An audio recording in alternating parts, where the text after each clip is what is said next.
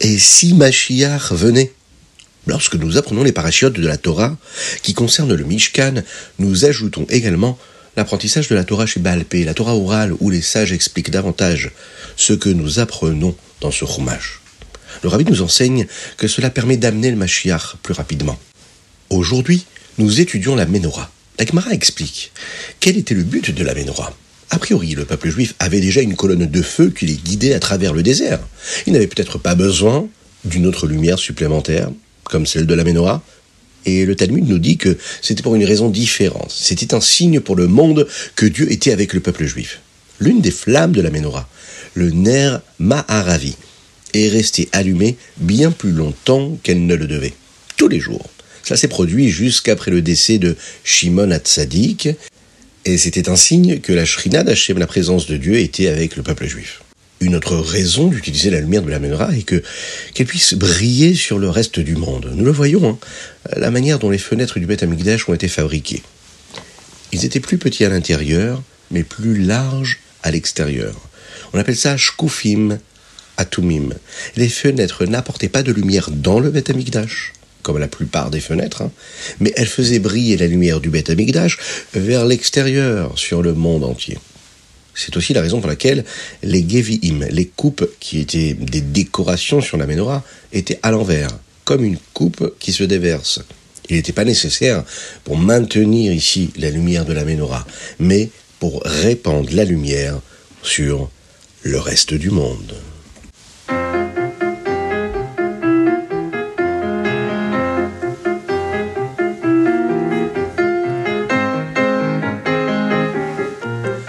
Bonjour à tous, infiniment heureux de vous retrouver pour partager avec vous le Ritatu du jour. Aujourd'hui, nous sommes le troisième jour de la semaine, Yom Shlishi, Parashat Trouma.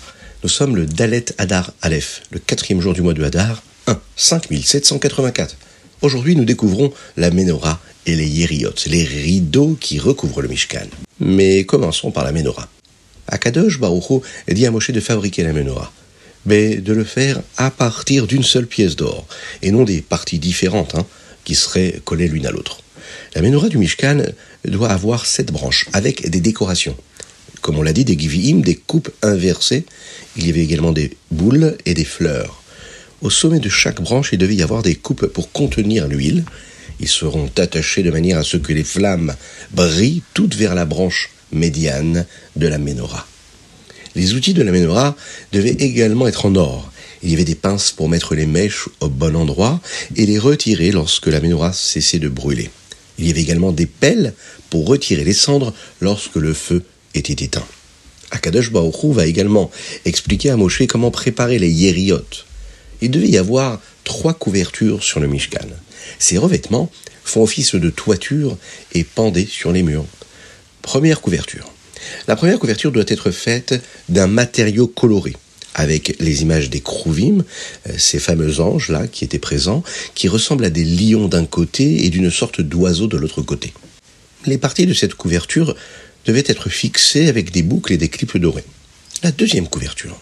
La deuxième couverture euh, devait être en poil de chèvre et les deux côtés devaient également être attachés avec des boucles et des clips.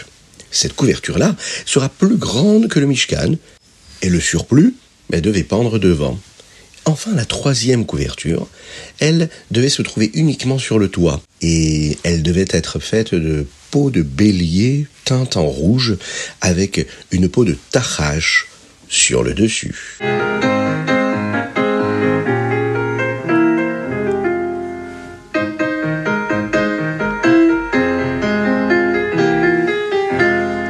Teilim. Aujourd'hui, nous lisons du 23 au 28. Et dans le premier chapitre d'aujourd'hui, nous disons Akadosh Baruchu Hachem, hein, Roi lo ersar, Hachem est mon berger, et je ne manque de rien. Nous connaissons l'histoire de David Ameller, le roi David qui prenait soin de s'assurer que tous les moutons avaient suffisamment à manger. Nous avons également euh, la connaissance de ce que Moshe nous faisait. Lui, il prenait soin d'un mouton qui s'enfuyait. Il allait le chercher, ne le laissait pas s'égarer. Akadosh Baoru, c'est comme notre berger. Il prend soin de chacun de nous. Il s'assure que chacun a ce dont il a besoin. Grâce à ça, lo ersar, nous ne manquons de rien. Hachem nous donne tout ce dont nous avons besoin. Oui, parfois on s'inquiète, parfois on a des doutes, mais c'est l'Yetzerara qui nous refroidit, parce que Akadosh Baruch est toujours avec nous. Hachem, Ro'i Loersar, Hachem c'est un berger, et on ne manquera jamais de rien. C'est ce qui va nous aider à également avoir du bitachon, puisque nous savons qu'Hachem prend si bien soin de nous, eh bien, nous lui ferons toujours confiance. Nous saurons qu'il n'y a rien d'autre qui puisse nous faire du mal, Shalom, que Dieu nous en préserve. Et que nous ne devrions compter sur personne d'autre pour nous aider. Nous nous souviendrons que tout n'est qu'un outil entre les mains de Dieu et qu'il veille à ce que tout se passe pour le mieux.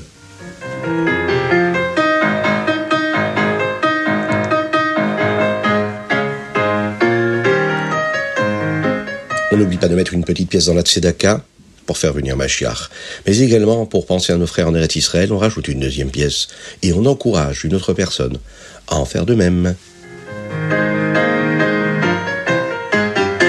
Tania, l'écouter à Marim Perek Ravzaïn. Chaque fois qu'un juif repousse une pensée mauvaise ou non cachère, quelque chose d'incroyable se produit. Hachem a créé le monde euh, d'une manière très intéressante tout ce qui se produit dans le monde fait également que d'autres choses se produisent dans le ciel. Lorsque nous rejetons les mauvaises pensées et nous pensons à autre chose, Hachem repousse la clipa, les forces du mal, et ça empêche aux énergies négatives de se poser sur nous et d'être régénérées. Cela apporte également à Akadosh Baruch à Dieu un grand nachatrouach, une satisfaction phénoménale. Ainsi, un juif ne devrait pas se sentir dépassé à l'idée de devoir faire face à ces mauvaises pensées qui lui viennent à l'esprit. Au lieu de cela, il doit être heureux de pouvoir faire quelque chose de si spécial pour Dieu. Dieu aurait besoin de chacun d'entre nous alors. C'est pourquoi dans les Nevi'im, il est dit à un endroit que Dieu a créé les Réchaïm, Barata Réchaïm. Dieu aurait donc créé les Réchaïm. Mais ça peut paraître déroutant, n'avons-nous pas le choix quant à la manière d'agir? Si Dieu fait que quelqu'un est un rachat, alors comment peut-il être puni pour cela puisqu'il a été créé comme cela? Là, le rabbi Shonzalman nous explique que ce verset-là ne dit pas que Dieu fait réellement d'une personne un rachat.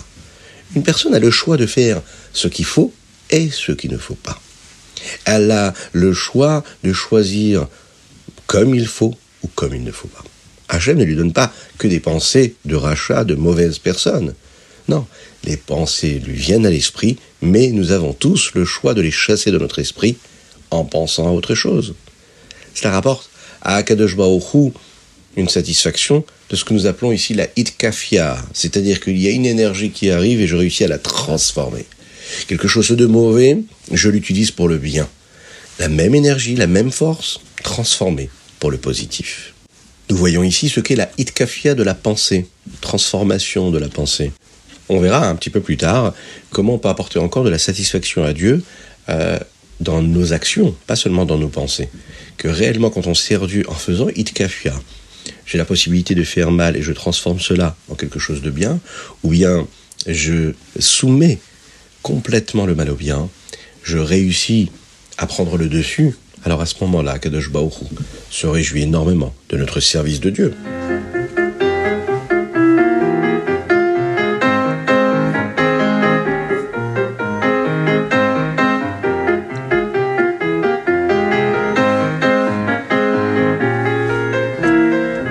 Passons maintenant au euh, Ayom Yom. Aujourd'hui, Dalet Adar Aleph. Le Rabbi Zalman a enseigné à chaque Rassid Rabad et chaque personne qui se sont investis des enseignements de la Chassidoute comment servir Dieu en utilisant l'esprit. Et pour que la Chassidoute Rabat fonctionne au mieux, nous devons être suffisamment intéressés et enthousiastes pour connaître la Chassidoute sur les différents sujets qui nous aideront à servir Dieu. Ainsi, lors du Ayom Yom d'aujourd'hui, hein, nous apprenons comment préparer notre intellect afin qu'il soit prêt à apprendre la chassidoute. Pour être prêt, il faut faire deux choses. Il faut apprendre que le corps ne doit pas avoir autant de plaisir dans tout ce qui est matériel. Il faut se détacher un petit peu des plaisirs physiques et matériels pour s'élever spirituellement. Deuxième chose à faire, il faut s'habituer à apprécier et à ressentir du plaisir dans du spirituel, dans ce qui est le divin. Il faut, quelque part, s'éduquer. Il était une fois un garçon qui venait avec son père chercher des dollars chez le rabbi, et le père a dit que ce garçon ne voulait pas apprendre au rabbi. Le rabbi lui dit, mais apprendre la Torah est une chose douce. C'est quelque chose de paisible, de merveilleux. Et ça, ça, le rabbi le disait, nous avons le devoir de l'enseigner à nos enfants. Et que c'était quelque chose de très positif, euh, que avant d'aller dormir, s'asseoir avec ses enfants et leur rappeler que la Torah, c'est la plus belle de toutes les choses que nous pouvons avoir sur terre.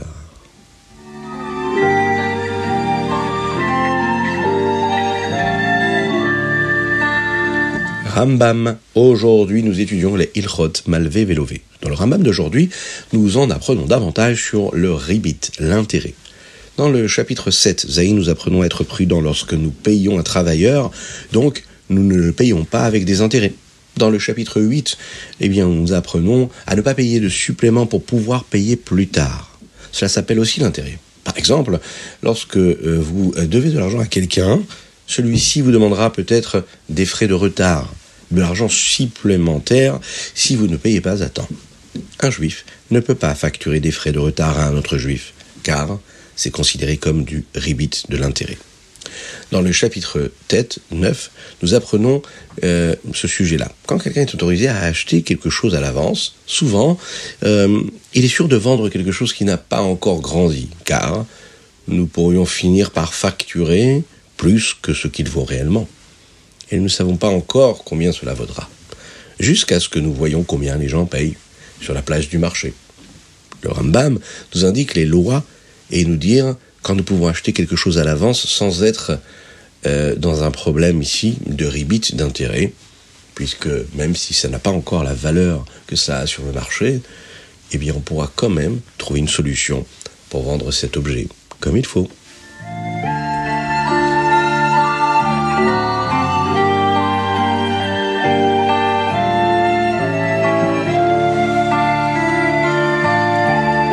Voilà, c'était le Ritas du jour. J'espère que vous avez passé un bon moment.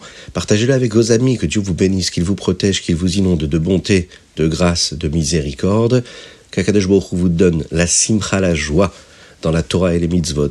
Une bonne santé pour tout le Ham Israël, tout le peuple juif. Une belle pensée pour nos frères en Eretz Israël et dans le monde entier.